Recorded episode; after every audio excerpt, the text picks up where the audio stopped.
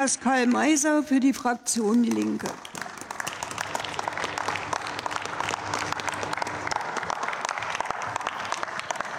Sehr geehrte Frau Präsidentin, meine Damen und Herren! Das Kurzarbeitergeld hat sich auch in der Corona-Pandemie bewährt und mit dazu beigetragen, dass nicht noch mehr Menschen ihren Arbeitsplatz verlieren. Deshalb unterstützen wir als Fraktion Die Linke auch in der, aus, in der aktuellen Krise ausdrücklich die in der Pandemie geschaffenen Sonderregelungen für das Kurzarbeitergeld zu verlängern. Doch Kurzarbeit ist gut, aber eine Politik, die verhindert, dass Unternehmen überhaupt unverschuldet in Probleme geraten und Kurzarbeit in Anspruch nehmen müssen, ist besser.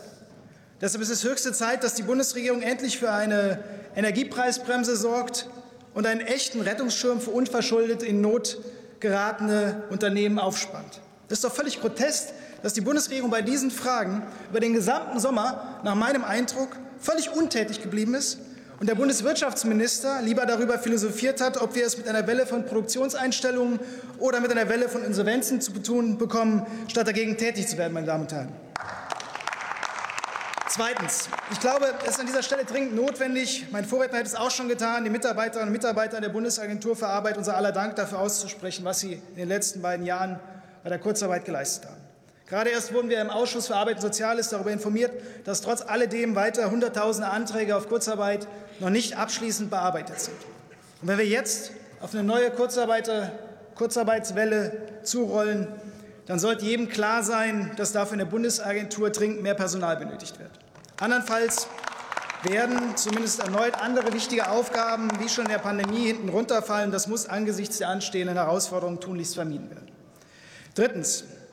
Wenn Sie wollen, dass die Kurzarbeit auch dazu dient, Beschäftigte in den betroffenen Branchen zu halten, wiederholen Sie nicht die Fehler der letzten beiden Jahre.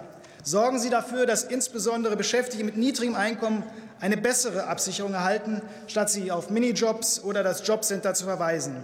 Und führen Sie dazu doch zumindest in dieser Krise ein Mindestkurzarbeitergeld von 1.200 Euro für Vollzeitbeschäftigte ein. Noch ein Wort zur Finanzierung. Formal ist natürlich richtig, wie Sie in Ihrem Gesetzentwurf schreiben, dass mit dieser Ermächtigung keine Kosten verbunden sind, sondern erst mit dem Erlass einer solchen Verordnung Kosten entstehen.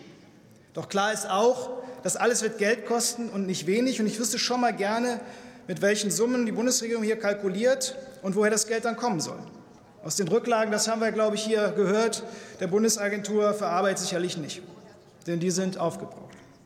Ich befürchte, dass Sie auch hier noch keine Lösung haben, dass diese Verordnung in Zukunft durch die gesamte Bundesregierung erlassen wird und nicht mehr alleine durch das Bundesministerium für Arbeit und Soziales und damit der Bundesfinanzminister auch ein Vetorecht hat, stimmt mich zumindest nicht zuversichtlich, äh, was die Anwendung der entsprechenden Verordnung angeht. Ich mache Ihnen einen konkreten Vorschlag. Wenn wir jetzt dazu kommen, dass aus Steuermitteln tatsächlich wieder die BA Zuschüsse braucht, dann bitten Sie doch zur Finanzierung diejenigen und ziehen Sie doch zu der Finanzierung diejenigen Unternehmen rein, die während der Pandemie tatsächlich Kurzarbeitergeld in Anspruch genommen haben und trotzdem Milliarden an Dividenden ausgeschüttet haben. Das wäre mein Vorschlag, mit dem Sie zeigen könnten, dass Sie es ernst Kollege. meinen und soziale Gerechtigkeit auch in dieser Krise einen Wert hat. Vielen Dank.